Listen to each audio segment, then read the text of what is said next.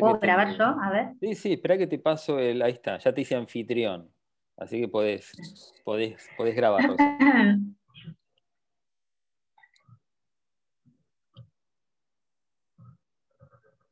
Espectacular, ahí estamos. Buenísimo. ¿Cómo estás, Diego? Feliz de nuevo de encontrarnos en este portal virtual. Muy bien, Rosana. ¿Y vos? Todo, Ahora, bueno, este fin de semana es un fin de semana especial, que tenemos Pascuas de Resurrección. Es muy especial. Aparte de ser un fin de semana largo. y es muy necesario de que las personas utilicen esta resurrección como una iniciación y es muy a propósito del tema de hoy, hablar un poco de Egipto, ¿no? Porque es el gran centro este, de las últimas civilizaciones que tenemos en la humanidad, donde se han generado escuelas de iniciados. Vos estuviste por Egipto. Yo estuve en Egipto, estuve en el 2010, eh, digamos, fui de, luna de miel a Egipto, pero bueno, estuve veinte y pico de días y tuve la suerte del día que que estuvimos en, la, meseta de Giza Plató, digamos, eh, de poder entrar a la Gran Pirámide. Es, imponente, es una cosa que te llama mucho la atención, es tan grande, o sea, ahora creo que está, tiene cerca de 136 metros, pero originalmente tenía 149 metros de altura. Es tan grande que desde el otro lado del Cairo se ve, de lo grande que es la Gran Pirámide. O sea, estoy diciendo una obviedad, pero estar allá y mirarlo es realmente impactante cuando vos lo ves, la monumentalidad y la materia inerte que se movió, digamos. Eh, es una cosa, para que tengamos una idea, el, lado piramidal, o sea, la base de la pirámide, es de 233 metros. En codos sagrados egipcios son 440 codos. 200, eh, estamos hablando de dos cuadras y media de base y de altura son 280 eh, eh, codos, 146 metros más o menos. O sea, estamos hablando del edificio más alto del mundo hasta la Edad Media, cuando se construyó, creo que fue eh, la basílica de la ciudad de Colonia en Alemania, que llegó a tener cerca de 150 metros de altura. Pero hubo que esperar prácticamente 4.000 eh, años. O sea, nosotros tenemos que tener en cuenta que la pirámide, las tres pirámides más grandes, o la gran pirámide de Egipto, fue construida hace 4.500 años, 4.550 años. Es, una, es un hecho histórico increíble, digamos, de ver y ver la precisión, digamos. La base piramidal, hasta creo que eran más o menos aproximadamente 2-3 metros, estaba cubierta con granito rosa. Y ese granito rosa, vos cuando caminás alrededor de la pirámide lo ves, el granito es muy difícil de pulir, muy difícil de pulir. Hoy por hoy tenés que tener una maquinaria muy especial para pulirlo. Bueno, ellos lo que habían hecho es hasta los 2 metros de altura, toda la base piramidal cubrirla con, eh, con, piedras, con piedras de una tonelada y media, dos toneladas y media de granito rosa. Eh, es un trabajo de, ingeniería de mampuesto, de colocar piedra sobre piedra, muy increíble, muy increíble de ver. Esas, esas son las piedras que se dicen que fueron retiradas por los habitantes de Egipto para utilizarlas en las construcciones de sus hogares medianamente modernos. Claro, sí, o sea, la, la cubierta, las pirámides no tienen la cubierta original, solamente están conservadas en la, ser el piramidón, en la parte final de las pirámides, se conserva algo del recubrimiento original. Eh, la parte, la, base que tenía, estaba, estaba armada a través de granito rosa ha desaparecido, en la gran mayoría ha desaparecido porque los propios, a través de los siglos, estamos hablando de cuatro siglos y medio, fueron, la, fueron, la fueron usando como cantera. Eso es algo que acontece en muchos yacimientos históricos, que se usa como cantera el propio edificio hasta que no queda nada. En el caso de la pirámide es tan grande, tan grande, que todavía conserva bastante de su forma original. Aparte porque, bueno, el llevarse una piedra de la pirámide, el, peso promedio de una piedra piramidal, digamos, de un manpuesto es de una tonelada y media, no es tan fácil. Las pirámides se trataron de, eh, con el advenimiento, digamos, de, de, la cultura del Corán, digamos, eh, alrededor del año 1000, se trataron de desarmar. Eh, y se trataron de, digamos, de, no solo de desarmar, también entraron adentro, ahora no me acuerdo el nombre del califa que entró adentro de la Gran Pirámide, eh, digamos, con la cultura musulmana, pero son tan, tan difíciles de desarmar que no pudieron.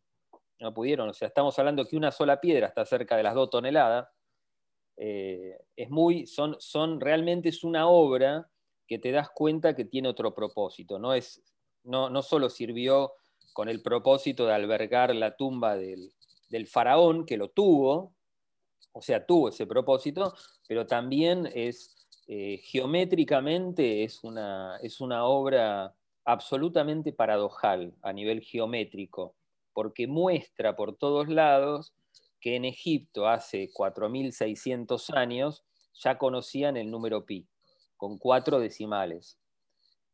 Lo cual, para una cultura que se supone que no conocían la rueda, es una cosa bastante extraña, de que conozcan el número pi con cuatro decimales. O sea, el número pi con cuatro decimales aparece en la Cámara del Rey, eh, aparece, digamos, en la forma piramidal en sí.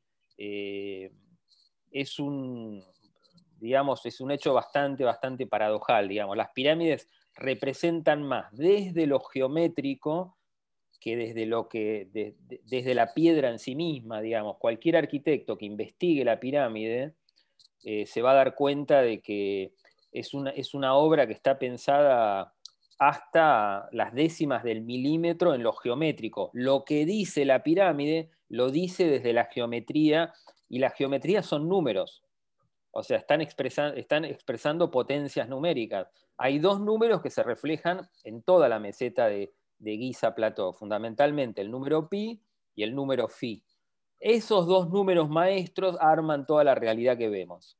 O sea, nosotros vemos eh, una, la, la, realidad en sí misma es la expresión de potencias numéricas. Si no fuera así, no habría ciencia, no habría física, no habría geometría, no habría matemática. O sea, nosotros tenemos esa, particular, esa particularidad, ese lenguaje matemático, lo pudimos aprender de la naturaleza misma. Si nosotros no pudiéramos contar y no podríamos realizar, si no, si no, no, no, no hubiéramos visto el sol, que es redondo, y lo pudiéramos interpretar, y a partir de ahí de ver los astros, que son redondos, y poder decodificar de que existe un número oculto, que es el número pi, no hubiera ciencia. Y en ese sentido, eh, eh, las pirámides eh, yo creo que su, magia más grande está en lo numérico, digamos. Y eso lo pude comprobar yo mismo como arquitecto. Em, si uno agarra la cámara del rey de la Gran Pirámide, donde supone que estaba enterrado el rey Khufu, em, la, Gran Pirámide está armada a través de dos cubos perfectos, de 10 codos sagrados por 10 codos sagrados.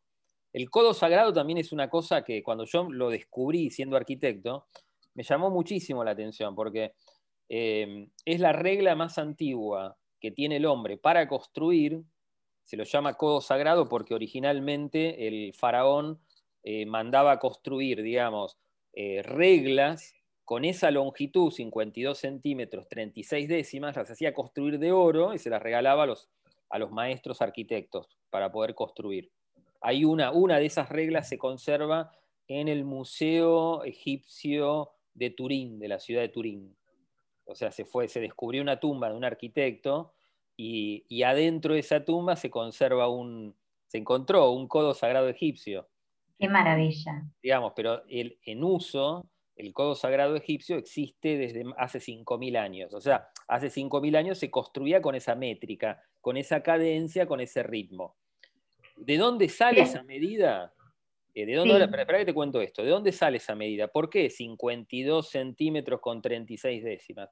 Si yo agarro el número pi con cuatro decimales y lo divido por 6, obtengo un codo sagrado egipcio. De ahí sale la medida. Y es muy particular. ¿Por qué? ¿Por qué usan el número 6? Porque el número 6 en la antigüedad era considerado el verbo. Era considerado, digamos, un número que llevaba la acción de las cosas, digamos. Por eso se trabajaba tanto con hexágonos y el número, el número 6 aparece reflejado en mucha de la métrica piramidal. No solo de la métrica piramidal, sino de edificios muy, muy eh, importantes de la humanidad. como el Panteón en Roma y también, eh, eh, ¿cómo se llama? El Templo de Salomón. El Templo de Salomón, el lugar donde estaba el Arca de la Alianza, en el Debir o el Santo de los Santos, si uno agarra la, gematría o la geometría de la palabra Debir, su geometría o gematría es 666. El lugar más santo donde se encontraba el Arca de la Alianza resuena en el número 666.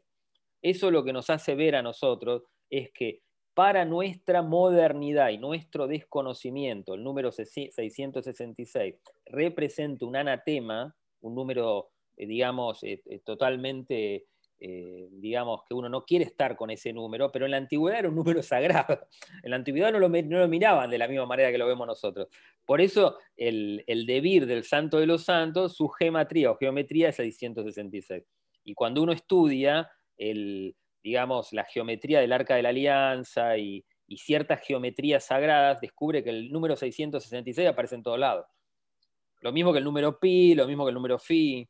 Ahora, todo muy, muy alejado de lo que nos quisieron inculcar en los últimos tiempos de que justamente significa el anticristo. En realidad significa seguramente, significa literalmente, no seguramente, literalmente eh, el fractal crístico de la creación, porque está muy bien lo que vos estás diciendo, el 6 lo que representa es el movimiento frente a la creación. Si no hay creación, no hay movimiento, no hay creación. Claro. Este, y esto es una cuestión totalmente circular, es dos veces tres, Padre, Hijo y Espíritu, o sea, Madre, Padre, y el resultado de eso dos veces, porque es la dualidad en este plano, y estaríamos hablando del número 6. Número 6 es el número de la creación del movimiento y la creación.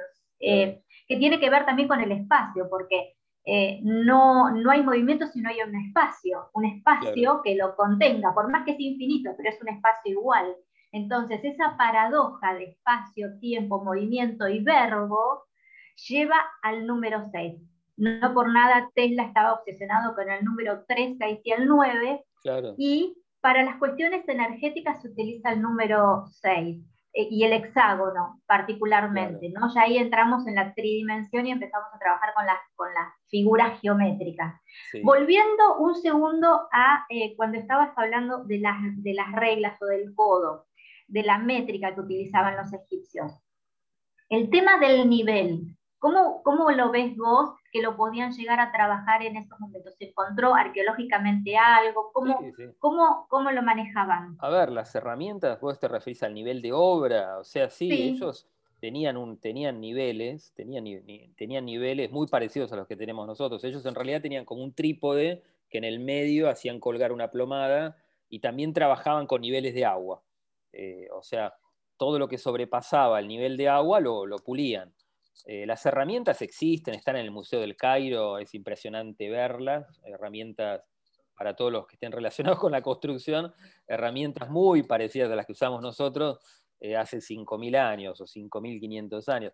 Pero lo más increíble es darte cuenta que eh, cuando vos ves una obra tan monumental como la Gran Pirámide, en realidad estás viendo, primero que quizás, y esto te lo, lo van a decir un montón de arquitectos y ingenieros, la, forma más difícil de construir es una pirámide. Yo te diría que más que una esfera. ¿Por qué? Porque vos tenés que estar levantando el edificio y tenés que estar inclinándolo hacia adentro, levantándolo e inclinándose. O sea, ¿qué es lo que pasa? Si eso vos no lo haces con mucho plomo, las aristas piramidales terminan dobladas. Termina así, tener un edificio medio doblado. Ellos tenían un arte de construcción. De hecho, las, eh, digamos, las logias de constructores de Egipto eran, eran, eran soberbias en el sentido de que tenían un arte para construir total. Eh, pero lo más increíble, increíble es darte cuenta del codo sagrado. El codo sagrado no era una medida aleatoria, tipo decir, bueno, agarramos, qué sé yo, medimos el codo del faraón y tenemos, y tenemos la regla. No, la sacaron, la sacaron de dividir el número, el número pi eh, por 6. Por eso medía 52 centímetros con 36 décimas. Y esto se pudo comprobar a lo largo de la historia. Las casas no se construían de esa manera, pero los edificios sagrados sí. Y, en ese sentido... Eh, Te hago otra pregunta. El, ángulo de inclinación de la pirámide. Sí, ¿De cuánto es? Recórdalo. recordalo. Bien, no me equivoco, es 52 grados con 55 minutos. Una cosa así. Exacto, exacto. Más o menos es eso. ¿Y, y cómo, cómo, es lo que se, cómo es lo que se cuenta, ¿no? A nivel ¿Por qué lo turístico después, bueno, ese grado? ¿De dónde sale ese, ese grado? Bueno, exactamente. el tema, eh, el tema es así, sale de la modulación piramidal, o sea, vos la pirámide está compuesta por codos sagrados, vos cuando medís el lado piramidal, o sea, si yo agarro, a ver si se ve ahí, agarro, digo, este es el lado piramidal, son 440 codos. Si yo trazo acá la, la, eh, digamos, eh, la medida, digamos, el, el- el eje piramidal, acá tengo 220 codos sagrados. Que no es la altura, que no es No la es la- altura interna. ¿sí? Exactamente, Porque- apotema, eso se llama apotema. Porque eso, exactamente, porque ese es un, es un dato muy importante cuando la gente quiere construir una, una pirámide para este, energetizar alguna cosa en su hogar, ¿no? Como Claro. estas que son de cartón, hablábamos recién de las, de las un poco más grandes que en mi caso yo utilizo para sanación, Sí. pero eh, no es lo mismo cuando las quieren, eh, cuando las quieren construir, lo que es eh, el frente, la altura del frente a la altura a la altura total. interna. Son claro. eh, medidas Esto totalmente llama- diferentes. Esto se llama altura. y ahí es lo que trae a, a- a error. Claro, esto se llama altura y el frente, la altura del frente, se llama apotema, si no me equivoco, ¿no? Se llama apotema. Es apotema y este es el lado, el correcto. lado piramidal, digamos. Lo, lo increíble, digamos. Exacto. Así que cuando obtengan una fórmula, es eso. Claro, exactamente. Igual hoy por hoy, bueno, directamente uno, el, el lado, digamos, el ángulo piramidal, que sería este ángulo, está en todos lados en Internet. Entonces vos agarrás un, un transportador y, y te fabricás. Hay planos piramidales para hacer pirámides a escala humana. A escala. la tenemos escala. toda esa ciencia, la tenemos, pero en Egipto, digamos, el, el ángulo piramidal se calculó a partir del codo sagrado egipcio. Digamos, lo que hacían era, por ejemplo, decís, bueno, por yo no- lo que no me acuerdo ahora es la cantidad de codos de este, de este, creo que eran tres codos, después serían cinco codos, seis codos, y ese ángulo, cuando vos vas armando un ángulo a partir de, de cuatro, cinco, seis codos, te da, este, te da este angulito, el angulito piramidal, que es 52 Perfecto. grados con, eh, con 55 minutos, si no me equivoco. Eh, Te hago una consulta. Vos que estuviste a modo turista, pero en realidad esto trasciende el tiempo y el espacio, y vos lo que estabas haciendo seguramente era volver a través de tu registro acálico, eso Sí. queda eh, subyacente. Eh, ¿Cómo es la entrada de la pirámide? ¿Cómo es? ¿Es, es un pasillo? ¿Cómo, La- la- cómo es? La, la entrada ahora se entra por, bueno, el, hay una, la entrada por la cual se entra fue construida, digamos, fue construida en realidad, fue destruida, fue, hecho un pozo eh, que fue calado al- alrededor del año 1000 por el califa Al- Al-Amun, creo que fue, eh, hasta llegar a lo que se llama la Gran Galería. O sea, la, la entrada original de la pirámide se desconoce. Se supone dónde está, pero no se va a desarmar la pirámide para ver si realmente está ahí. Pero donde entran todos los turistas es un hueco, un agujero que se hizo alrededor del año 1000, eh, que lo hizo el califa Al- Al-Lamun, creo que fue lo que se llamaba. Bueno, y hizo, hay toda una, te vas a dar cuenta cuando vos entrás que está muy, muy picado, está, digamos, ahí lo que hicieron es miles de hombres picando y picando y picando hasta que entraron a la Gran Galería, hasta que le dieron a la Gran Galería. La Gran Galería también es otra cosa totalmente eh, extraterrestre. Vos estás ahí y te sentís que estás en un lugar raro. Es enorme, es una cosa que es enorme, enorme, enorme. Eh, y los, los frentes están totalmente pulidos a 90 grados. O sea, el arte que tenían para pulir la piedra era totalmente descomunal y los edificios, o sea, cuando vos tenés la junta entre piedra y piedra, no entra una hojita de afeitar, digamos. Es- eh, está hecho con un arte para durar toda la eternidad. digamos. Eso está hecho para durar toda la eternidad. ¿Te acordás qué aire se respiraba ahí adentro? La No, sensación. Sí, vos te sentís morir de calor cuando entras. Te, te sentís morir de calor. Eh, lo mismo que en el Valle de los Reyes, o sea, yo tuve la oportunidad de entrar a varias tumbas del Valle de los Reyes y al principio, o sea, vos por fuera del valle, ahí dice 40, 45 grados de calor, a medida que vos vas descendiendo en la tumba de, no sé, Ramsés III, Ramsés IV, hace 50, 60 grados de calor. Eh, eh, y cuando salís sentís fresco. O sea, eso te lo va a contar cualquier turista que haya entrado al Valle de los Reyes. Vos entrás, llegás hasta la cámara, que por lo general tenés que bajar por ahí 50 metros. O sea, están muy, muy adentro de la montaña cavadas las, las tumbas del Valle de los Reyes. Eh, o sea que tenés que descender bastante. Cuando vos vas saliendo, vas sintiendo cada vez más aire fresco. Eh, pero eso es porque, bueno, sí, estás, qué sé yo, no importa que vayas en invierno o en verano, la temperatura del Valle de los Reyes no baja de los 45 grados. Adentro de la tumba hace obviamente mucho más calor. Eh, bueno, con la, con la, Gran Pirámide pasa eso. Cuando vos subís la, la, Gran Galería, que después para subir hasta la Cámara del Rey tenés que subir una pequeña escalera, una pequeña escalerita, eh, y después tenés que agachar, tenés que agacharte para entrar a la Cámara del Rey, eh, o sea, tenés que entrar inclinado, eso fue hecho a propósito. Vos tenés que, de alguna manera, presentar respeto por el, por el faraón, digamos, o sea, eso está hecho a propósito. Tenés que entrar de cuclillas. Cuando vos entraste y te podés parar, eh, el, aire es muy, muy caliente, vos están todos transpirando, están todos transpirando, por más que vayas en remera. Te hago una acotación. Me recuerda eso una montaña que hay en Bariloche, sí. antes de llegar a la ciudad de Bariloche. Eh, sé que lo que voy a contar es bastante revolucionario, porque es un lugar que no está demasiado al turista, es más, creo que ya ni está para el turista, pero es una montaña, es un cerro pequeño. Y mm, que Perito Moreno en su momento devastó porque eh, había unas especies de grutas que se habían formado. Dicen que había sido en su momento un volcán y que habían quedado unas grutas por formación de oxígeno y tal, y que los nativos en su momento lo las habían utilizado en principio de vivienda, luego las empezaron a utilizar de, de tumbas. Cuestión que Perito Moreno no dejó nada absolutamente y llevó todo al Museo de la Plata en, su, tiempo. Pero me recuerda absolutamente eso. Quiere decir que ese es un lugar absolutamente sagrado, donde si bien la entrada entrabas parado, después te tenías que agachar demasiado para pasar directamente eh, arrastrándote. Después eran más o menos 50 metros, ¿no? Eh, total oscuridad ya. Era un lugar terriblemente sagrado. Eso entiendo yo que nunca eh, ha podido ser vivienda. Ahora, lo majestuoso de ese lugar este, y lo maravilloso a lo que pude acceder, ¿no? Es que una vez que atravesabas ese pasillo totalmente oscura, que te ibas arrastrando, después llegabas a una galería, por decir de alguna manera, ¿no? En el centro, uno puede suponer que era el centro, de lo que era la, el cerro o la montaña, y había una vertiente de agua. Para esto habíamos subido unos 700 metros, ¿no? Em, a, esa, eh, a esa entrada, a ese hueco.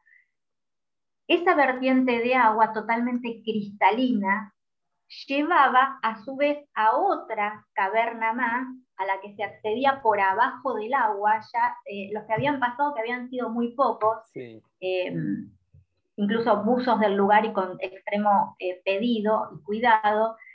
Dicen que hay otra galería más con también otra vertiente de agua extremadamente... algo parecido pasa en las pirámides, algo parecido. Exacto, es una cuestión de respeto esto que vos decís, de que, a ver, si hubieran querido los seres humanos, no importa si primitivos o no, agrandar ese acceso, lo agrandaban, ¿no? Ahora, claramente no lo agrandaba, no lo agrandaban justamente por eso, porque era un lugar sagrado donde uno tiene que inclinarse ante la majestuosidad de la divinidad X. Eso está en, Bariloche antes de llegar al pueblo. No, no sé si está eh, accesible al turismo, pero bueno, en algún momento pude acceder. Y me hiciste recordar eso, porque en realidad por fuera se parece el lugar a este, una, una esfinge. Ah, a una esfinge, a una esfinge, que hoy por hoy eh, uno cuando la ve desde lejos sí la puede reconocer la figura. Pero bueno, para disimular, para disimular yo creo que este, se cuentan como las leyendas humanas de que era un gran volcán y que explotó y de ahí que quedaron los huecos esos donde los nativos los utilizaron de vivienda y después este, de, de cementerio. Pero bueno, yo mi teoría va más por ese lado de que, era, de que era otra cosa y de que era un lugar sagradísimo y hace muchísimo más tiempo. Yo le calculo entre 5.000 y 8.000 años, pero bueno, es una conjetura personal. Volviendo a Egipto, Este, y volviendo a, la, gran galería, eh, ¿qué dimensiones tiene la gran galería? Mirá, ahí, a ver, yo te puedo, te puedo, decir una obviedad, es enorme, no, te, no tengo las medidas exactas de la gran galería, digamos. Eh, sí lo que tiene es un, un, proceso de, digamos, ellos lo que hacen es correr la cornisa, la van corriendo a medida que van levantando hiladas, y vos tenés como una idea de un, techito a dos aguas, pero en realidad son hiladas que se van corriendo y se van desplazando hacia arriba. La gran mayoría de las, creo que la pirámide roja en Egipto es igual, y, la, pirámide, eh, ¿cómo se llama? Romboidal también. Eh, fue un sistema que fue inventado en Egipto, lo mismo que las bóvedas. O sea, mucho de la arquitectura grecorromana fue inventado, los logros arquitectónicos, como la columna de piedra, la primera nación que, digamos, que elabora columnas de piedra fueron los egipcios. Y no solo eso, o sea, la cuna de la civilización, por lo menos occidental, es Egipto. O sea, las primeras columnas de piedra y la primera escritura. La escritura más antigua que se ha encontrado, que se puede leer todavía, eh, sin llegar a ser símbolos indescifrables, es eh, la escritura egipcia, que tiene una antigüedad 500 años más antigua que la escritura de Sumer que es otro centro civilizador. Digamos. Eh, en Egipto la escritura tiene 5.500 años y fueron encontrados tablillas de marfil en la ciudad de Hieracópolis, donde el rey cobraba impuestos. La primer, digamos, el texto más antiguo que se puede leer son los impuestos, es increíble. No es una poesía, son los impuestos. el rey cobraba impuestos en la ciudad de Hieracópolis en unas tablillas de marfil que iban adosadas a unas, a unas ánforas donde se, colocaba, bueno, granos y, demás, y, demás, digamos, elementos que se iban a comerciar, y se pudo descifrar la escritura, y es, es el nacimiento de la escritura, está ahí. Ya a partir de ahí, de la escritura egipcia, nacen todo el resto de las escrituras, la fenicia, bueno, la escritura latina, la griega, la hebrea también. La hebrea es una reinterpretación del alfabeto egipcio. Por eso, nuestra A, nuestra A castellana, proviene de la A latina, que proviene a su vez de la A griega y fenicia, que a su vez proviene de la A hebrea, que a su vez proviene del alfabeto egipcio. La A era Apis, era el dios Apis, que se se grababa con una formita muy parecida a una cabeza, por eso la A tiene esa formita como de cabecita. Eh, la escritura más antigua, por lo menos para el mundo eh, occidental, eh, nace en Egipto, la civilización nace en Egipto. La civilización Alrededor de, 5.000 y pico de años. Y por lo menos la escritura más antigua que se ha encontrado fue en 5.600 años, más o menos. En, en Sumer, la escritura la escritura cuneiforme tiene lo más antiguo que se ha encontrado fue en 5.000 años. Es otro centro civilizador. En la India es la ciudad de Harappa o el pueblo de Harappa, que su escritura es parcialmente indescifrable, pero se sabe que es una escritura que tiene más o menos unos 3.500 años de antigüedad, casi 4.500 años de antigüedad. Y después tenemos ya Extremo Oriente en China, donde los caracteres, digamos, o los ideogramas también están cerca de los 4.000 años pero no, no, no algo tan antiguo como 5.600 años. O sea, la escritura, el alfabeto como lo conocemos nosotros, con su significado, la letra B en Egipto significaba casa, igual que en hebreo, igual que... Y es, es, la más, es el alfabeto más antiguo de todos. Eh, en ese sentido, el gran núcleo civilizador eh, estuvo en Egipto. Estuvo en Egipto, los textos más antiguos son los egipcios, los textos sagrados más antiguos eh, relacionados con el, digamos, el, libro egipcio de los muertos, nacieron en Egipto. Digamos, y eso moldeó la civilización occidental. Por eso todas las escuelas iniciáticas, exacto, por eso todas las escuelas iniciáticas, como así se moldearon en función de eh, la magia egipcia también, como, como, como antecesoras de todas, exactamente. Sí, eran todas arquitectónicas. Y contanos un poco más. De hecho. Estuviste, estuviste recorriendo también. Sí, decime. Los templos, ¿no? Em, ¿Qué diferencia entre, o sea, eh, de utilidad, ¿no? Entre un templo y una pirámide. No, mirá, a ver, eh, la pirámide en sí misma representa, hasta donde yo lo pude estudiar, digamos, que es un poco lo que cuento ahí en, el libro Biblos, Arquitectura Simbólica, eh, representa el cuerpo universal. Es el cuerpo de eh, Osiris junto con el dios Ta, o Ta o Ptah, como le queramos decir, que es el dios de la arquitectura, que es uno de los dioses más antiguos de Egipto, que era era venerado en la ciudad de Memphis en la ciudad de Memphis es donde se encuentra uno de los templos más antiguos del mundo. Hoy, por hoy son, son las ruinas, pero ahí se encontraba, ese era un templo que tenía, tenía toda una, una, muralla alrededor de color blanco y se adoraba al dios Ta o Pita. De ahí viene la palabra Dios, por ejemplo. Hay mucha gente que no lo conoce eso. O sea, si uno hace una antología de la palabra Dios, la palabra Dios viene de un, de un dios indoeuropeo que se llamaba Diaus Ta o Pita que era adorado en, digamos, en Asia Central. Pero a su vez, el cognado cultural o el préstamo cultural más cercano es en Egipto con el dios, con el dios Ta o Ptah. Y, cuando uno estudia la, digamos, esa, digamos, esa grafía del nombre, es muy probable que esté relacionado con el número pi. Por eso muchos dioses antiguos tienen el carácter pi implícito. De ahí viene Júpiter o Lúpiter, eh, el dios Ta o Ptah en Egipto, que es más antiguo todavía, era el dios de la arquitectura. ¿Por qué? Porque el, universo es un hecho arquitectónico, fundamentalmente, digamos. ¿no? Es un hecho que donde está implícito ciertos números que se repiten en todos lados. Y también contanos un poquito este, la historia que nos lleva a Pitágoras, ¿no? O sea, como lenguaje, como, como iniciado o como principio de iniciación. claro, yo creo que lo habíamos hablado en, el, en un video anterior. El nombre Pitágoras es un nombre simbólico. Hay, es muy común que muchos iniciados tengan un nombre simbólico. En el caso de Pitágoras, lo que sobrevivió es un nombre simbólico. No sabemos realmente cómo se llamaba esa persona, porque es muy curioso. El nombre Pi era, un carácter que era sagrado en la antigüedad, el carácter pi. Y ágora es reunirse en o reunirse a través o alrededor de. El ágora se, digamos, se hacía en las plazas cuando había, cuando había que debatir algo que tenía que ver con el interés de todos. Se buscaba una plaza cuadrangular o redonda y se, se colocaban todos alrededor y en el punto central estaba el orador, por ejemplo, ¿no? en el ágora.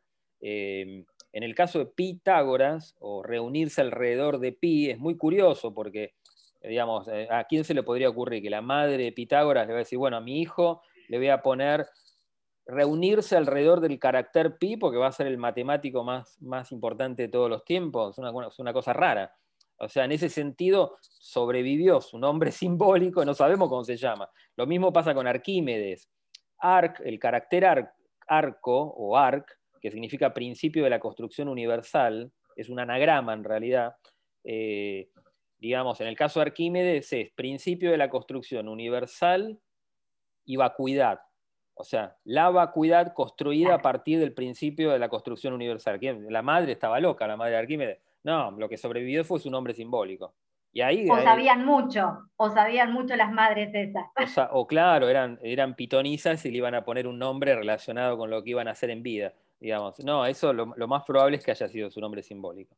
Eh, ¿Estuviste en, ese, en ese viaje, estuviste en algún templo que te haya llamado muchísimo la atención? Templo, tengamos en cuenta que los templos eran lugares de iniciación, escuelas de iniciación, ¿no? Mira, a mí lo se dice que... había, se dice, eh, discúlpame, pero se dice que había 13, ¿no? E, eran 12 templos de iniciación y uno culminaba su proceso iniciático en la Gran Pirámide. Eh, me imagino que, habrás, habrás paseado por todos y bueno, este, ¿qué, te llamó la atención de los templos? Porque ya es otra arquitectura, ¿no? Mira, un templo que llama mucho la atención, que cuando vos vas a hacer una, vas a Egipto es casi imposible no perdérselo, digamos, eh, que es eh, en Abu Simbel, bueno, el templo de Abu Simbel, ahí que tenés justo a los pies, tenés el lago Nasser, que se modificó toda la, toda la meseta para, crear un lago artificial, que es el lago Nasser en la década del 60, digamos. De, eso, de esa construcción, mover el templo de Abu Simbel requirió del apoyo de alrededor de 15 naciones. La Argentina tuvo la, el honor de participar, vos fíjate lo que era la Argentina en la década del 60, 70, tuvo el honor de participar, una de las 15, de participar en mover el templo, levantarlo, no sé cuánto se levantó, creo que se levantó 10 metros el templo de altura, para que no quede inundado por el lago Názar. La Argentina recibió de premio por haber colaborado en, el retiro y el, mover, estamos hablando de, las estatuas de Ramsés miden 35 metros, o sea, no es fácil de mover eso. Eh, la Argentina recibió un templete que se encuentra en, la ciudad de La Plata, eh, que está relacionado con el faraón Akenatón. No cualquier nación tiene eso. Vos vas al Museo de La Plata y lo ves y decís, bueno, son un montón de cosas egipcias que no valen nada. No cualquier nación tiene un templete relacionado con Akenatón. Y nosotros lo recibimos con Akenatón, justamente. Nosotros lo, recibimos como regalo. Era un templo de la cultura de, de todas las logias. Exactamente. Eh, y nosotros lo recibimos como regalo por, haber, por haber colaborado con que no todo el mundo, digamos, no todas las naciones tenían la posibilidad técnica ni tampoco el dinero suficiente. O sea, nosotros fuimos una de las 15, creo, y recibimos ese premio como eh, por haber colaborado en mover el templo de, de, Abu Simbel. O sea, es una cosa increíble lo, que era la Argentina, digamos. Eh, yo estuve, bueno, cuando estuve en, en Abu Simbel, yo me llamó la atención cuando, y yo lo cuento un poco en uno de los videos que hice ahí en el canal Samadhi, nosotros cuando llegamos había mucha gente, demasiada gente en Abu Simbel. Yo digo, qué cantidad de gente. Bueno, y resulta que hay dos veces al año que entra un rayo de sol por la, por la puerta principal y baña el rostro de, de Ramsés. Y eso solamente sucede dos veces al año. Y nosotros, de, yo de, bueno, las casualidades no existen, pero yo justo en ese momento que nos tocó ir, yo cuando contraté el, el, ¿cómo se llama? El, tour, lo que menos me fijé es en eso. Yo contraté, bueno, quiero ir a tal lugar, quiero, quiero ir a Busimbel como quiero ir a, no sé, a ver también, eh, no sé, la gran, la gran pirámide. No me fijé en la fecha. y justo te debe haber calzado o un solsticio o un equinoccio. Mirá, no sé, en realidad, eh, no, no sé si era un, solsticio o un equinoccio. Es un día en particular que se cree que fue el día del nacimiento de Ramsés, que entra un rayo de sol y le pegan el rostro a Ramsés, solo a Ramsés. Del otro lado está el dios de la arquitectura, que está siempre a oscuras, nunca le pega la, nunca le pega la luz del sol.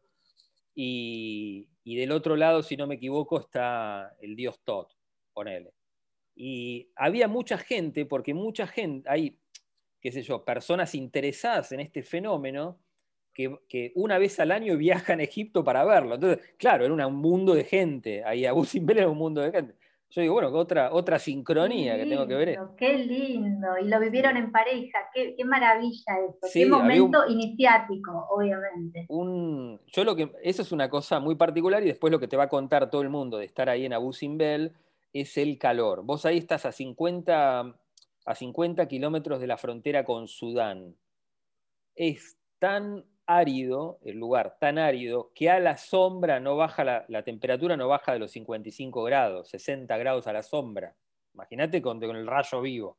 O sea, el calor es tan, tan inmanente, una sensación de calor tan grande, que o entras al templo o, o te volvés a meter dentro del auto o si fuiste en micro, dentro del micro, porque realmente es muchísimo calor el que se siente. Es una cosa que yo lo recuerdo, digo, esto es un horno, dentro de un horno. Eh, pero ver el templo, o sea, estar parado enfrente y vos ves la estatua de Ramsés, la, la, estatua de Ramsés que existe ahí es la más alta del mundo, no hay estatua más alta que la de Ramsés o sea, tiene 35 metros de, altura.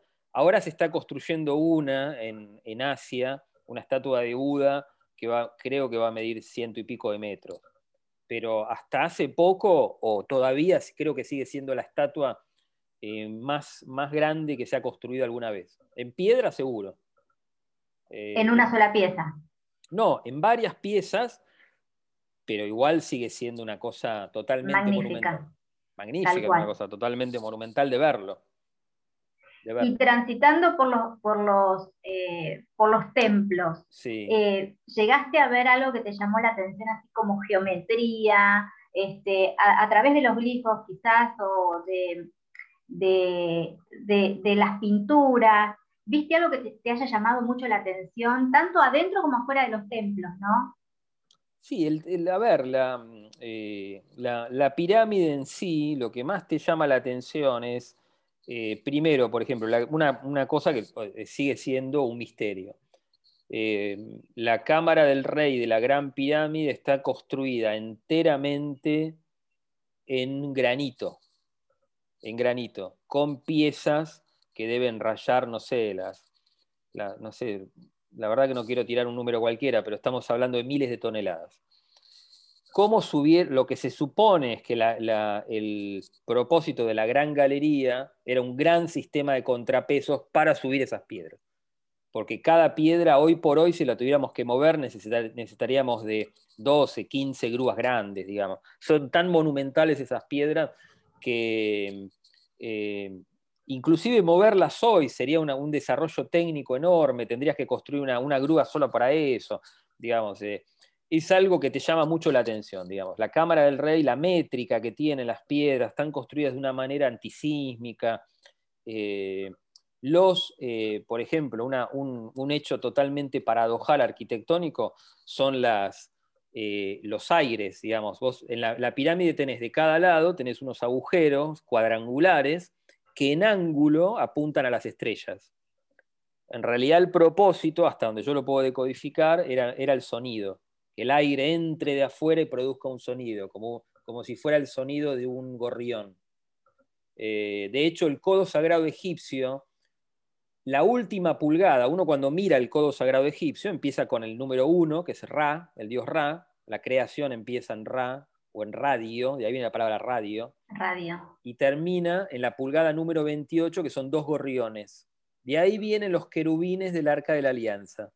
La simbología de los querubines del Arca de la Alianza viene de ahí, de la pulgada número 28.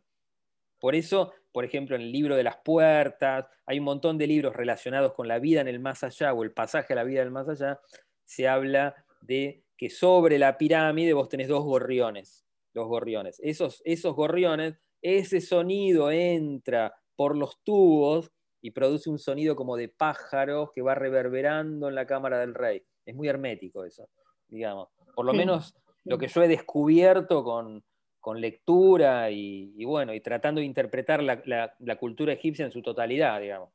Eh, es muy interesante, es muy interesante el tema del sonido. No solo apuntan a, dos constelaciones, digamos, a la estrella Sirio y a Orión, sino también hay, hay como un, un conocimiento oculto con respecto al sonido.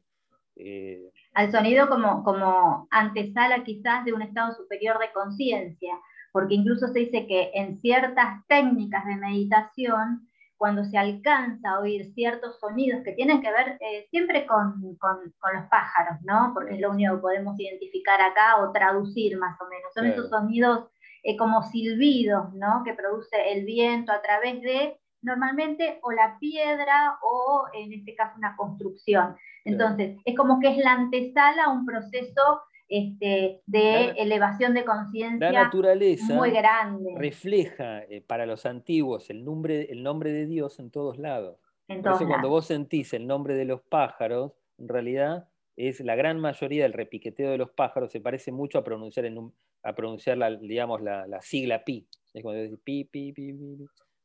Y eso tiene, tiene una, razón de por qué es así, digamos. Entonces. Exactamente. Eh, es, interesante, digamos. Después, la otra cosa que a mí me, parece, cuando yo lo descubrí, me rompió la cabeza. La, la, gran, la, Cámara del Rey de la Gran Pirámide son dos cubos, sin la pared del medio, pero son dos cubos arquitectónicos perfectos de 10 codos por 10. Si uno, digamos, realiza un rectángulo áureo, el lado menor va a medir 6 codos sagrados. Cuando vos lo medís con la regla, mide 3,14,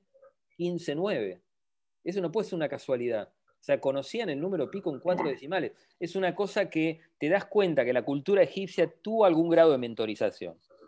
Porque uno no, uno no puede ser una cultura que no conocía la rueda, esté trabajando con números maestros de cuatro decimales. O sea, el grado de mentorización, eso se va a descubrir a futuro, el grado de mentorización de la cultura egipcia fue enorme. ¿Quién mentorizaba la cultura egipcia? Bueno, no solo conocimiento antiguo o parte de la historia que nosotros, como está a más de 5.000 años, no, la logramos, no lo logramos leer, digamos, sino también civilizaciones superiores. Eso es muy probable que haya sido así. Civilizaciones, como lo dice Parravicini, que las civilizaciones antiguas fueron mentorizadas. Eso es muy probable que sea así. Porque si no, no se explica. Eso uno nunca. No se explica un proceso racional, evolutivo Vos podés este, jugar del con ser humano. Vos podés jugar con números en arquitectura, pero nunca vas a terminar representando el número pi con cuatro decimales de casualidad.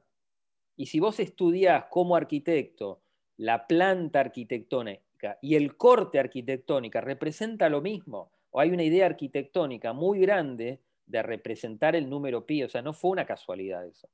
La mayoría de los egiptólogos lo, lo, marcan como que, bueno, hay algunas cosas que pueden haber sido una casualidad, cuando en realidad no lo son. Cuando vos tenés un pensamiento arquitectónico, sos arquitecto o ingeniero, vas a pensar las obras tanto en planta como en corte, que es como pensaba Le Corbusier, los grandes maestros de arquitectura. Si vos agarrás el corte piramidal, el número pi también aparece con cuatro decimales, entonces no puede ser una casualidad. Eso fue planteado así a propósito. ¿Para qué? Para que al mismo tiempo uno pueda ver de que la obra monumental es una obra fundamentalmente numérica, o sea, el universo es un hecho numérico y geométrico, pero al mismo tiempo para representar un acervo cultural donde la humanidad pueda descubrirse a través de, digamos, a través de descubrir el estudio de su geometría y pueda hacer ciencias. Si no, no hay ciencia. Desde un lugar totalmente bello y equilibrado, porque ese rectángulo áureo lleva también a la perfección de la belleza. Este, que después la vemos en, el, arte, ¿no? incluso más contemporáneo también, donde grandes maestros como, bueno, vos, tenés este, algún, algún estudio hecho y incluso en tu canal lo podemos escuchar a los audios también de las profundizaciones que hiciste de los grandes maestros artísticos. Obviamente se trabaja con el este, rectángulo áureo de una manera majestuosa para lograr ese punto de belleza. Ese punto de belleza está también simbolizado dentro del árbol de la vida, de la vida por ejemplo, en la Cábala, con el Sefirón número 5. O sea que la belleza siempre está ligada a la construcción de un universo. O sea, tiene que ser bello y armónico, siempre todo. Y cuasi simétrico, que no necesariamente porque el rectángulo es rectángulo, sino sería un cuadrado. Entonces, eh, hay, hay, una, hay un lenguaje detrás de todo eso que si bien es simbólico, es absolutamente necesario conocer para vivir en armonía y resonar de manera armónica con el entorno. Por eso la arquitectura es eso también, ¿no? Este, ¿Cuál sería la definición de arquitectura contemporánea? A ver, bueno, arquitectura contemporánea son los edificios que nosotros, que nosotros estamos ahora es indefinible nuestro, digamos, eh, nuestra ola cultural en este momento. Estamos hablando de un collage tan grande que es difícil, pero arquitectura contemporánea podría ser, qué sé yo, cualquier edificio posmoderno. El posmodernismo es una deconstrucción de la arquitectura fundamentalmente visual, que puede estar en relación aurea o no. O, no. pero, eh, digamos, en, fundamentalmente, sí, eh, inclusive en el, día de hoy, eh, uno trata siempre de, como cualquier, digamos, diseñador, cualquier arquitecto, cualquier persona relacionada con el diseño, sabe, aprendió en la facultad o donde haya estudiado, que los rectángulos áureos existen y que uno puede hacer espirales áureas y en ese sentido va creando una armonía, una tensión armónica que está muy cercana, de la, muy cercana a la belleza. ¿Por qué? Porque el universo construye así. O sea, nuestros, eh, nuestro cuerpo es áureo. Áureo significa de que, bueno, si uno realiza, no sé, agarra una figura y coloca un compás áureo o un compás y realiza un, arco, ese, el lado menor de ese arco va a estar en relación áurea. Eh, los compases, por ejemplo, Leonardo da Vinci tenía un compás áureo gigante para poder pintar obras monumentales. Eh, los grandes maestros de pintura, yo no sé si acá tengo, a ver, si llego a tener algún compás áureo como para poder mostrártelo. A ver, lástima que no. Seguramente mi hija me lo, me lo agarró y se lo llevó. Pero bueno, el compás áureo es un compás que tiene, que tiene un palito acá.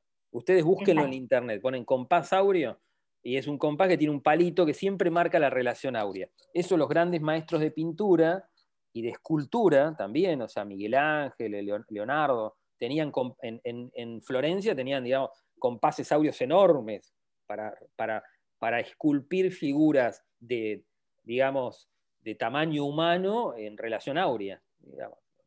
En nuestros pintores contemporáneos, como podemos decir Dalí, Picasso, lo mismo. Tienen un, cuando uno ve una obra monumental como, qué sé yo, el Guernica de Picasso, por ejemplo, está en relación áurea. Cuando uno ve, no sé, la última cena de Dalí está en relación áurea. Una figura muy, a vos que te gusta la geometría, digamos, la, última cena de, Dalí eh, está Cristo, digamos, representado en su última cena dentro de un dodecaedro. O sea, Dalí era, estaba muy versado en, geometría sagrada. Y en arquetipos, ni me lo digas, yo leo el tarot a través de las cartas de Dalí. No sé si las conoces. No, no, no, las este, conozco. Eh, tengo un, lo he visto, pero...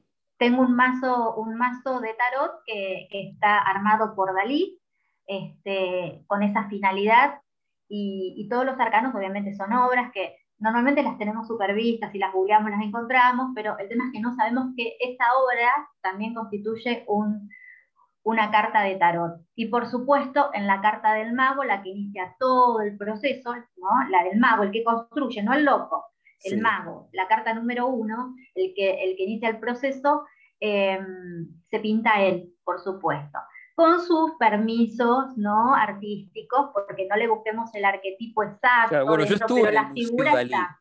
Yo estuve en el Museo Dalí ahí en Figueiras, fue hace dos años que estuve, estuve con mi hija, eh, y es, muy divertido de ver, es muy divertido de ver. O sea, vos vas, cuando, cuando estás llegando al Museo Dalí, eh, por fuera hay muchas imágenes de, de, por ejemplo, de escafandras, de, por ejemplo, eh, qué sé yo, trajes, los que se usaban en la década del 50 para hacer inmersiones con un gran pan de oro, digamos. Es una cosa muy divertida de ver y cuando vos entrás en la, en la plaza central, en realidad era un teatro que se lo donaron a Dalí, era un teatro donde se realizaban obras, que hoy por hoy se siguen realizando algunas obras en ese pequeño teatro, que tiene varios pisos. La plaza central, que era donde se realizaban las obras, tiene un Cadillac que todo el tiempo está sonando música. O sea, del, digamos, del, del, del claxon del Cadillac suena música y hay un maniquí, hay un maniquí ahí. Es una cosa divertidísima de ver, digamos. No te perdés nada sensorialmente, evidentemente está todo muy cuidado, pero bueno, es lo que era Dalí, porque eh, tenía esa genialidad que va más allá y dentro del esoterismo nosotros nos hacemos el disfrute, porque encontramos siempre cosas detrás de Dalí y ni hablemos si nos metemos con su solar, ni hablemos. mucho en la obra de Dalí de inversión de los significados, de verlo todo al revés. Por eso tenés muchos cuadros donde el marco es más grande que el cuadro. Una cosa, a, mi nena le divertía, que por ahí veía un cuadrito chiquitito así, el marco era gigante, una cosa espectacular. Claro, pero es una inversión del significado, digamos. Vos ahí tenés el marco es más importante que la obra. Exactamente, pero tiene que ver con esto que vos decís, que en otro estado de conciencia superior al que nosotros vamos fractalmente, que sería a este, el Sol Sirio, en el Sol Sirio, como, como nivel superior evolutivo de la humanidad toda, eh, se perciben las cosas de manera especular. ¿Por qué no un gran eh, genio, un súper conectado, con estos niveles de conciencia muy elevados que se llegan solamente creo que a través del arte, eso lo tengo más que claro, eh, estos niveles de conciencia solamente se acceden a través del arte, del arte, la belleza y la proporción. Eh, ¿Cómo no iba a vivir su vida de forma especular? ¿no? Eh, creo que tiene que ver con eso. Dalí cuenta, por ejemplo, en, muchas, muchas entrevistas que se le hizo, él, él vivía, en, cuando iba de visita a la ciudad de Nueva York, él vivía en hoteles, igual que, igual que Tesla, digamos. Tesla vivió casi toda su vida en hoteles, no tenía casa Tesla.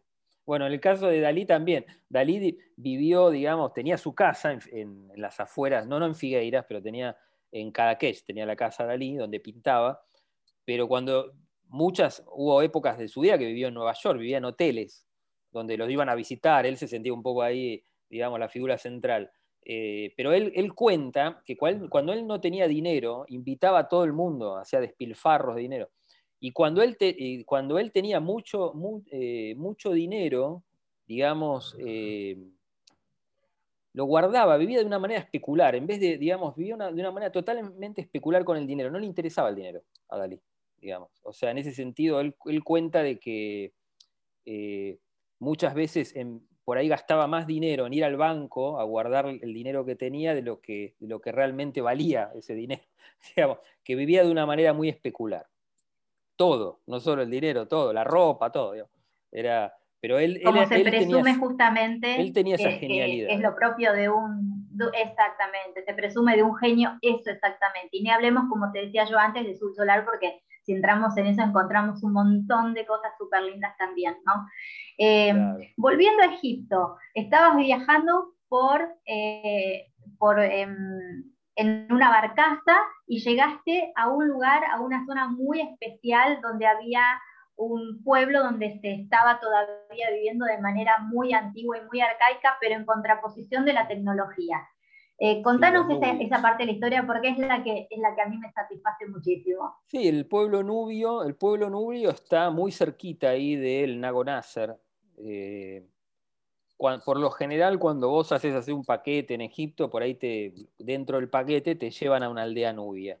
Vos desde el río Nilo, cuando vos estás en, un, en una de estas barcas de una sola vela, vos desde lejos, vos ves la arena muy color café con leche, casi pintada con acuarela, y vos ves manchas azules, azul nubio, digamos.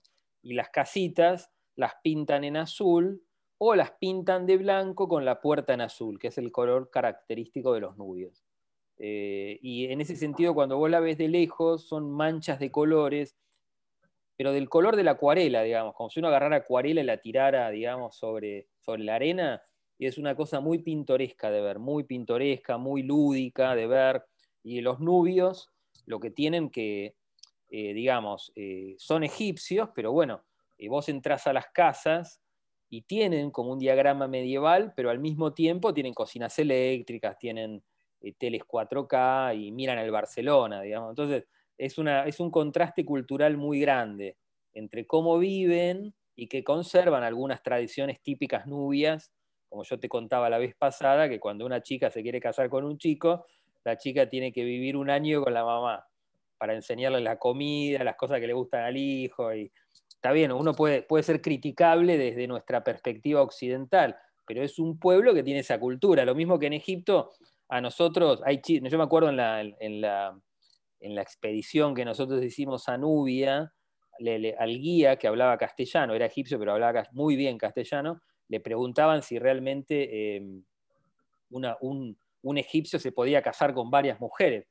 Y lo que cuenta, lo que contaba el guía, es que se permite, digamos, la poligamia en Egipto, pero vos tenés que justificar si realmente podés mantener dos o tres o cuatro familias, digamos. Y que en esa realidad, por más que esa fantasía occidental exista, no hay tantas personas en Egipto que puedan mantener dos o tres familias, con lo cual eh, es más un mito que una realidad, digamos, lo de la poligamia en Egipto. Nos contaba eso y nos parecía, nos parecía risueño, digamos.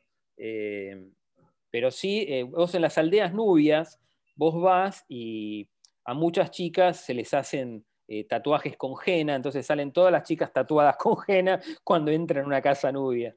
Y después tienen cocodrilos adentro, tienen cocodrilos grandes, como una forma de adoración, digamos, al cocodrilo. Eso también es una cosa también paradojal, porque tenés la, tele 4K y tenés el cocodrilo ahí. y en las puertas nubias, la gran mayoría tienen un pequeño cocodrilo disecado en la puerta, también como un símbolo de protección. O sea, en ese sentido, eso, cuando vos, cuando vos viajás mucho, te das cuenta que no todo el mundo percibe la realidad de la misma manera que la percibís vos en el sentido de la cultura. Nuestra cultura occidental es una cultura fundamentalmente europea. Eh, yo no tuve la suerte de ir a la India, pero en la India existen, si no me equivoco, 1500 idiomas diferentes en la India. Estamos hablando de una amalgama cultural enorme, enorme, enorme. Mismo en, Vietnam, yo tampoco no fui a Vietnam, pero en Vietnam también existen cerca de, creo que más de 100 idiomas. Hay lugares en Vietnam donde, donde no llegó, por ejemplo, la guerra de Vietnam no llegó. Y donde hay tribus que, viven de una manera muy particular, con un idioma particular y no conocen la cultura occidental. Eh, en ese sentido, digamos, el, mundo inclusive, en el, planeta Tierra, culturalmente es mucho más rico de lo que nosotros creemos. Tenemos que verlo con esos ojos, digamos. Más allá que no, hay, hay Hermoso eso. Nuestra cultura occidental no son aceptables, pero para esas culturas sí, digamos o que nos hacen creer que estamos muy globalizados y en realidad estamos integrados solamente algunos países y el resto está totalmente virgen todavía, ¿no? Nos hacen creer de que todos estamos en la misma cuestión y en realidad estamos muy alejados de esto este, y solamente un puñadito de, países están unidos por algunas cuestiones socio este, económicas. América en su conjunto, toda América, desde Alaska hasta la Patagonia, es más uniforme que la India. La India tiene 1500 idiomas con culturas eh, totalmente diferentes a veces entre un pueblo y otro, estando muy cerca. Eh, y en ese sentido, bueno, hay lugar, hay, digamos, la tierra es muy rica, muy rica como para recorrerla si uno tiene la suerte de viajar, digamos. Eh, pero bueno, vos... Volviendo un poquito a los templos y pensando en función de este, los ideogramas y las cosas que se ven eh, en bajo relieve y en alto relieve. ¿Qué pudiste observar vos como diferencia llamativa? ¿El por qué? ¿Qué es lo que marca la diferencia en un alto relieve, un bajo relieve y una pintura? No, a ver, eh, los, egipcios, hay, los templos han sobrevivido, porque la gran mayoría han sobrevivido, porque se construyó con piedra y estamos hablando de piedras a veces de varias toneladas, con lo cual no es tan fácil desarmar después un edificio de ese tipo. Y después los grabados se pintaban, digamos, el mundo antiguo en realidad estaba muy lleno de colores, inclusive el Partenón en, eh, ¿cómo se llama? En Grecia, los, templos griegos estaban pintados. Eh, nosotros sabemos que estaban pintados porque han quedado la pintura, parte, en el mármol han quedado pinturas, y sabemos que eran totalmente lo que para, para nuestra cultura occidental sería un colorinche, estaban muy pintados, inclusive las estatuas griegas se pintaban. Y de la, misma forma en Egipto, los templos se pintaban, estaban pintados. Lo que ha quedado, bueno, es la piedra descubierta. Eh, el grabado, digamos, el grabado a medida que, qué sé yo, por ejemplo, el templo de Ramsés III, el grabado es muy profundo, no solo por una significación mágica de la palabra, sino también para que ningún otro faraón borre esa palabra. Entonces el grabado es muy, muy profundo a propósito. Vos te das cuenta que ahí pasó algo raro cuando vos estás en el templo de Ramsés III. Eh, pero la escritura, a ver, mm, eh, el texto sagrado más antiguo de la humanidad es el libro egipcio de los muertos. su, eh, su título es salida a la luz del día. Es un texto que tiene mucho de hermetismo eh, y no aparece escrito sino hasta la, hasta la quinta, sexta dinastía. Creo que en el templo de Pepi I aparece escrito por primera vez. Las pirámides que son más antiguas, las que conocemos nosotros, la pirámide de Giza, eh, digamos, esas pirámides se supone que esos textos existían, pero no se labraban. La pirámide tiene muy pocas, muy pocas palabras escritas, la gran pirámide, digamos, tiene muy poquitas palabras escritas, que por lo general lo que se ha descubierto, escrito, son los nombres de la logia de constructores, que por cada cara piramidal había una logia de constructores que cada tanto a las, piedras las labraban, digamos, no las labraban, sino que las pintaban con ocre, y se han descubierto esas, esas eh, pinturas en ocre. Entonces, se saben cómo se llamaban esas logias de constructores. Es muy increíble de leer, digamos. Eh, eh, ¿qué, se llama? Se llamaban los fuertes de Khufu, los amigos de Khufu, eh, pero eran logias de constructores y es, una de las pocas cosas que han quedado escritas dentro de la Gran Pirámide. Qué maravilla esto, que estás contando acerca de las logias, ¿no? que cada una tenía un grupo una, tarea, sí, sí, sí, una tarea específica, pero bueno, que que frente al nombre era una toma de poder también, seguramente, ¿no? Porque todo tenía un sentido este, simbólico, esotérico e iniciático. Y, esto que vos decís también es muy interesante, cuando lo habías nombrado antes no, no quise interrumpirte, pero es muy interesante esto de desmitificar el tema del libro, eh, del libro de los muertos, me, salió el libro tibetano de los muertos también, el libro de los muertos, que nos llevan también como al número 666, viste que todo eh, es, eh, de temer y en realidad como el nombre es, otra cosa, ¿no? Y lo que nos quiere mostrar es el camino de la iniciación también. A ver, ¿de dónde viene el número 666? Digamos, esa especie de número maldito, esa, especie de anatema. Eh, digamos, viene de la, de la, fundamentalmente de la cuadratura del círculo. Si vos realizás un rectángulo áureo de uno de estos cuadrados de la cámara del rey, yo realizo un rectángulo áureo, el lado menor va a medir 6 codos sagrados egipcios, cuya longitud es 3,1415,9. Si yo armo un cubo de seis codos sagrados por seis codos sagrados por seis codos sagrados, termino teniendo una figura paradojal, una piedra para alojar, de ahí viene el número pi, donde esa, esa piedra, su lado mide el número pi. Yo convertí una esfera, estamos pensando que el número pi siempre está relacionado con una esfera o con un arco, lo convertí en un cubo. De ahí viene el número 666. Esa es la cuadratura del cubo o del círculo, de la cuadratura del círculo. Estamos convirtiendo una esfera, la estamos convirtiendo en un cubo perfecto. Un cubo que su lado mide 6 por 6 por 6 y su longitud es 3,14159. De ahí viene, digamos, la, cuadratura del círculo.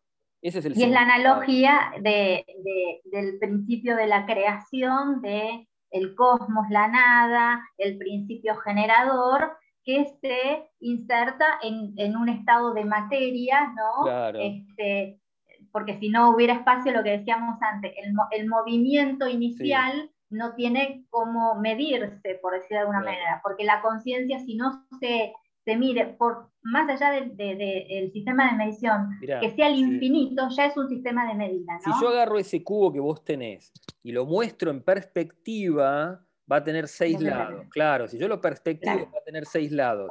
¿Cuál va a ser la, digamos, la, longitud? Si yo, por ejemplo, cada lado de esos mide un codo sagrado, la longitud es 3,14159.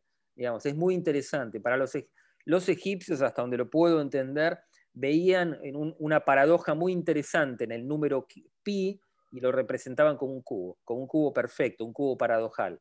Digamos, de ahí viene el número 666 que este conocimiento sagrado fue transferido a muchas culturas de la antigüedad, inclusive la hebrea, y por eso el templo de Salomón, el primero y el segundo templo, el lugar más sagrado de la creación, que donde supone que habitaba Yahvé o, o Dios, resuena en el número 666. Hoy nos parece un anatema, nos parece, digamos, por, por las películas, porque vemos en ese número, por nuestro desconocimiento de la cultura antigua y de la cultura universal, lo vemos como un anatema, pero en realidad un número sagrado. En el número, digamos, cuando uno ve, por ejemplo, la, eh, la frase, en el firmamento de los cielos, eh, el arca de Dios, en el firmamento de los cielos, la, la gematría es 777 el arca de Dios, 666. Gran parte de la Biblia está escrita de manera gemátrica, o sea, a través de la geometría de las palabras. Exactamente. Inclusive en la antigüedad, cuando uno estudia, por ejemplo, los, los versos de oro de Pitágoras o textos antiguos, griegos, uno, uno, tiene que empezar a estudiar lo que se llama hexámetro. ¿Qué sería el hexámetro? Son versos de seis líneas, se pensaba, digamos, la poesía y la escritura se pensaba de una manera geométrica. Por eso, por ejemplo, los que, incluso hay, hay, muchos versos que se utiliza también la, proyección de Fibonacci, ¿no? Este, todo tiene que ver con una progresión que es rítmica, que produce ciclo, produce, evolución y produce un incremento, ¿no? Siempre está más. Entonces, es muy interesante eso que estás diciendo y lleva a muchísimo. Por el otro lado, em, volviendo un cachito para atrás, el tema de, la cuadratura del círculo, vos también en algún momento referiste eh, la cuadratura del círculo llevándola a los mandalas. Bueno, yo que también trabajo muchísimo con el tema de los mandalas, eh, lo primero que insto es, primero hagamos un cuadrado y dentro de ese cuadrado hagamos el círculo, ¿no? Como para tener una contención psicológica un marco de referencia psicológico eh, para después, bueno, poder reinterpretar o hacer una interpretación del trazo, los colores, las formas que, uno va haciendo dentro del mandala. Armé todo un sistema que tiene que ver con, justamente la evolución a través de, los mandalas, pero básicamente lo encuadro siempre en la cuadratura del círculo.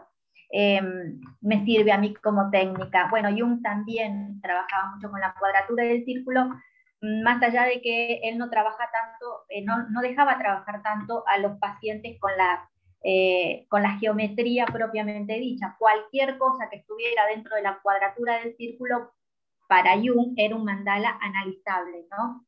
Mm. Yo trato de enseñar la geometría, porque creo que a través de la geometría, y yo sé que me pongo a veces muy densa en los talleres, ¿no? Porque todo el principio es geometría, este, y nadie quiere retrotraerse a, por lo menos en Argentina, tercer año del secundario, nadie quiere eso, eh, pero bueno, creo que es un, proceso evolutivo también iniciático atravesar toda la geometría para después llegar a la deconstrucción, pero me baso siempre en la cuadratura del círculo.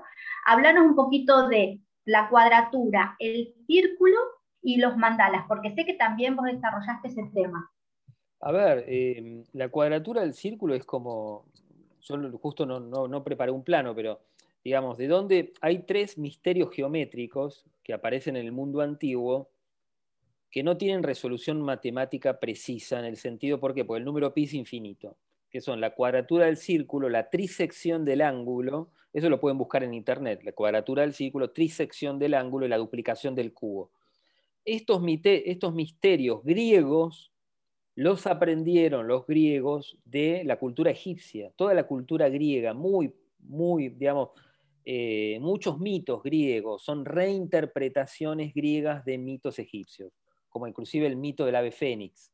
En realidad, el ave, el ave fénix lo que habla es de, digamos, de, digamos, de, la estrella Sirio, el nacimiento, digamos, cómo, cómo aparece la estrella Sirio y tiene un movimiento retrógrado, la estrella Sirio, de 1450 años, y eso es lo que representa para lo que representaba para el mundo griego el, digamos, la, el ave fénix o el nacimiento de las llamas de esa ave mítica. Bueno, ese mito fue aprendido en Egipto. Y como ese mito, otros, la cuadratura del círculo, la trisección del ángulo y la duplicación del cubo, nacen de la Gran Pirámide y nacen de estudios geométricos en Egipto. De hecho, se cree que Pitágoras aprendió mucho de la geometría en Egipto, digamos, más allá que el, digamos, el problema pitagórico o mucho del pitagorismo aparece también en Sumer y por ahí en tratados matemáticos más antiguos que el propio Pitágoras. Pero es muy probable que Pitágoras haya viajado a Egipto y haya aprendido eh, fundamentalmente muchos problemas eh, geométricos que tienen una simbología filosófica, como la cuadratura del círculo, ver un universo todo al revés, digamos. Eh, esto es lo que un poco cuenta la, película Encuentros cercanos del tercer tipo, digamos, este tipo de misterios geométricos están representados en muchas películas como misterios filosofales, la búsqueda de la piedra filosofal es la búsqueda de la cuadratura del círculo. Por lo menos en. Y después, por ejemplo, muchos de estos mitos aparecen como la duplicación del cubo en la religión de Apolo, digamos, en la filosofía de Apolo. Ahí se cree, por ejemplo, eh, hay un mito fundamentalmente relacionado con, el templo de Apolo, en, digamos, en el monte Parnaso, donde estaban las, las, eh, las pitonisas, de que digamos, aquel que logre duplicar el cubo iba a ser salvo, digamos, iba a ser salvo en el sentido que no se iba a enfermar nunca más, iba a vivir para siempre.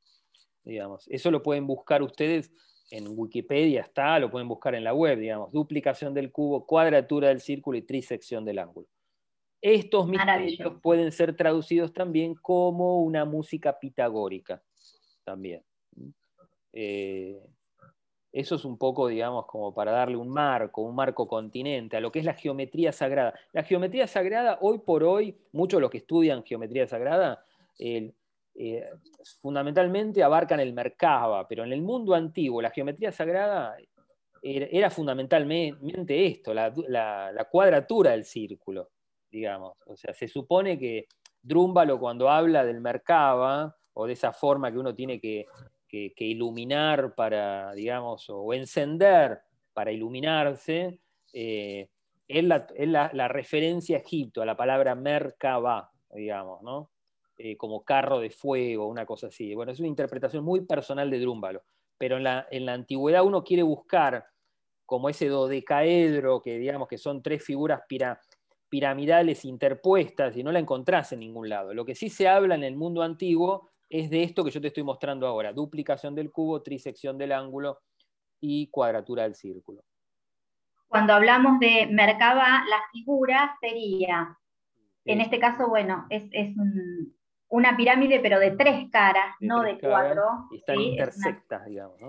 Entonces, sería una adentro de la otra y haciéndolas vibrar, ¿no? Entonces, serían estas dos figuras eh, en el cuerpo humano, el cuerpo astral, muy astral ya, exactamente, que se juntarían eh, una de las bases, ¿no? Se, chocarían a la altura del ombligo. Entonces, teniendo estas dos figuras, uno lo que estaría haciendo, y al hacerlas vibrar y girar, ponerlas en movimiento de creación, lo que uno estaría haciendo eh, sería desarrollar ese cuerpo Merkaba que es con un cuerpo que no es el cuerpo astral con el que nos movemos en, la cuarta dimensión, sino sería un cuerpo sí, con un cuerpo que... Un cuerpo energético geométrico que vos encendés. Exactamente, ya uno de los cuerpos muchísimo más elevados que el cuerpo astral, claramente que tiene los chakras.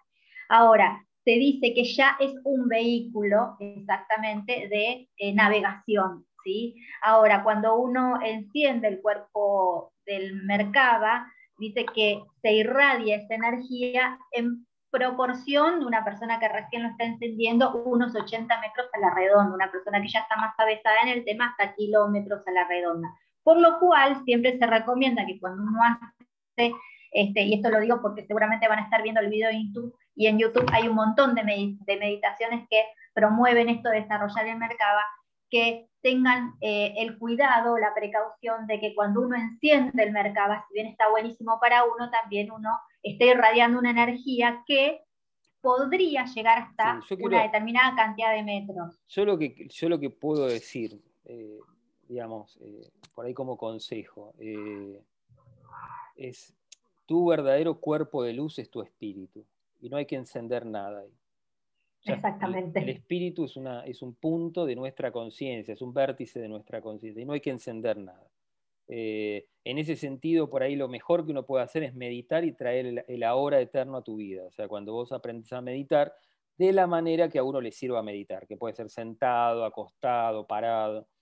Eh, pero bueno, eh, la meditación de Merkaba muchos la practican y no está mal. Si a uno le funcionó, uno tiene que seguir por ese camino. O sea, uno, mi consejo siempre es, es eh, primero, experimentar la realidad, digamos, y si realmente te funciona algo, bueno, seguir por ese camino. O sea, Buda siempre decía que lo real es lo que te sucede, no lo que no te sucede, digamos. O sea, libros antiguos Está bien, fueron escritos y, tienen, y, todos tienen una sapiencia, pero es fundamental que te sucedan cosas, porque lo que te sucede vos sabes que es real. En ese sentido, ese es el consejo que puedo dar como para terminar un poco la charla. Eh, sí, sí, está perfecto, está perfecto. Y esto del mercado nos llevó a eso de que también todo tiene sus precauciones, pero también todo tiene su finalidad. O sea, hay que experimentar todo, eh, pero también uno tiene que saber qué es lo que está despertando antes de eh, empezar una práctica que desconoce el contexto general de lo que estamos este, estimulando, que eh, son cuerpos, ni más ni menos. Ojalá podamos desarrollarlos a todos. El tema es, vamos de a poco y a conciencia. Y llegado el caso, este, no se necesitan demasiadas preparaciones para poder desarrollar los estados de conciencia superiores, porque cuando uno, cuando uno, exactamente, cuando uno está meditando, te terminan sorprendiendo en la vigilia incluso, como un samadhi. Entonces, Rosana, yo me tengo que ir porque me están esperando. Pero te súper agradezco, te súper agradezco porque charlamos de todo lo que estaba bueno charlar y, bueno, vamos por, por, más temas y profundizando siempre. Me encanta que hables de, de todo esto porque eh, nos alejamos un poquito de Sirios, pero nos adentramos más en la parte arquitectónica que me encanta a mí la geometría. Así que yo te agradezco un montonazo el tiempo que dedicaste. No, a vos por llamarme este, y por hacer la charla y te, te agradezco de corazón y le mando un saludo grande a todos.